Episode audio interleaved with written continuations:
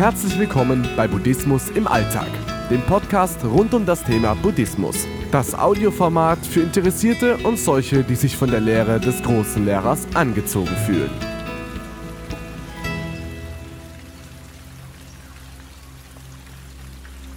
Ketzerische Gedanken. Ketzerische Gedanken sind Gedanken, die sich gegen die noch herrschende Meinung richten, also gegen die Meinung derer, die noch herrschen. Tolerant zu sein erfordert in letzter Zeit unglaublich viel Energie. Auf meinem Blog wirst du nicht nur über die Themen hören, von denen du hören möchtest.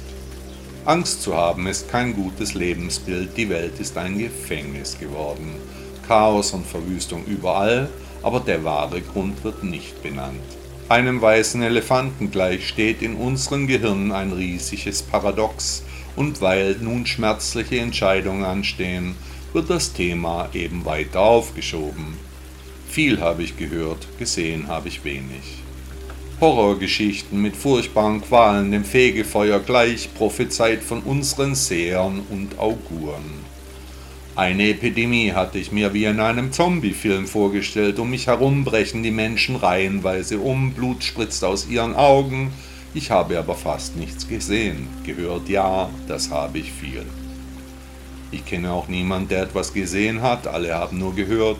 Zahlen wurden präsentiert, aber gesehen haben trotzdem alle, die ich kenne, nur das große Nichts. Geschichten machten die Runde, Ängste entsprachen den Bedürfnissen, gekauft wie bestellt sozusagen, selbstgewähltes Schicksal. Nun kommen die Relationen zum wahren Risiko zur Sprache. In einem Zombies-Film sind wir nämlich nicht. Dazu sind die Voraussetzungen schlicht nicht erfüllt. Es stellt sich heraus, dass die Ängste nicht begründet waren.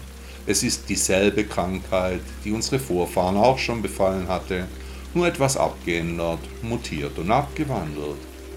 Es hat aber jemand auf den Knopf gedrückt und die komplette Umgebung wurde in den Panikmodus versetzt. Geprägt von amerikanischen Horrorfilmen und durch die Erinnerung an die Pest konnte man den Ausknopf nicht mehr finden, die Ängste verbreiteten sich wie ein Lauffeuer. Die Folgen der grassierenden Hysterie sind enorm und waren urplötzlich. Man fühlte sich wie im falschen Film erwacht. Als Buddhist bin ich fürs Viele sowieso ein Ketzer. Meine Texte muss man nicht hören. Auf meinem Podcast hört man auch mal unangenehme Worte.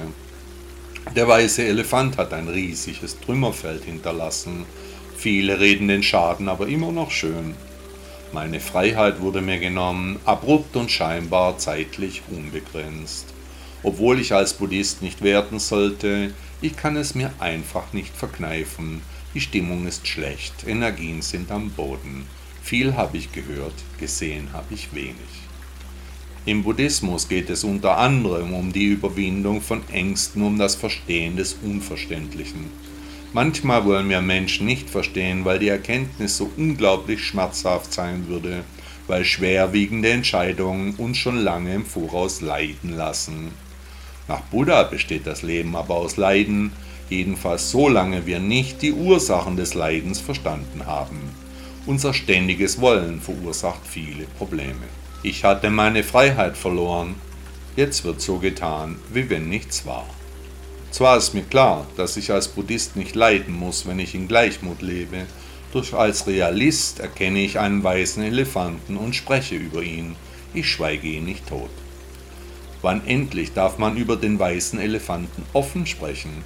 Viel habe ich gehört, gesehen habe ich wenig. Ein Sprichwort sagt, nur einer tötet den Elefanten, doch das ganze Volk isst ihn.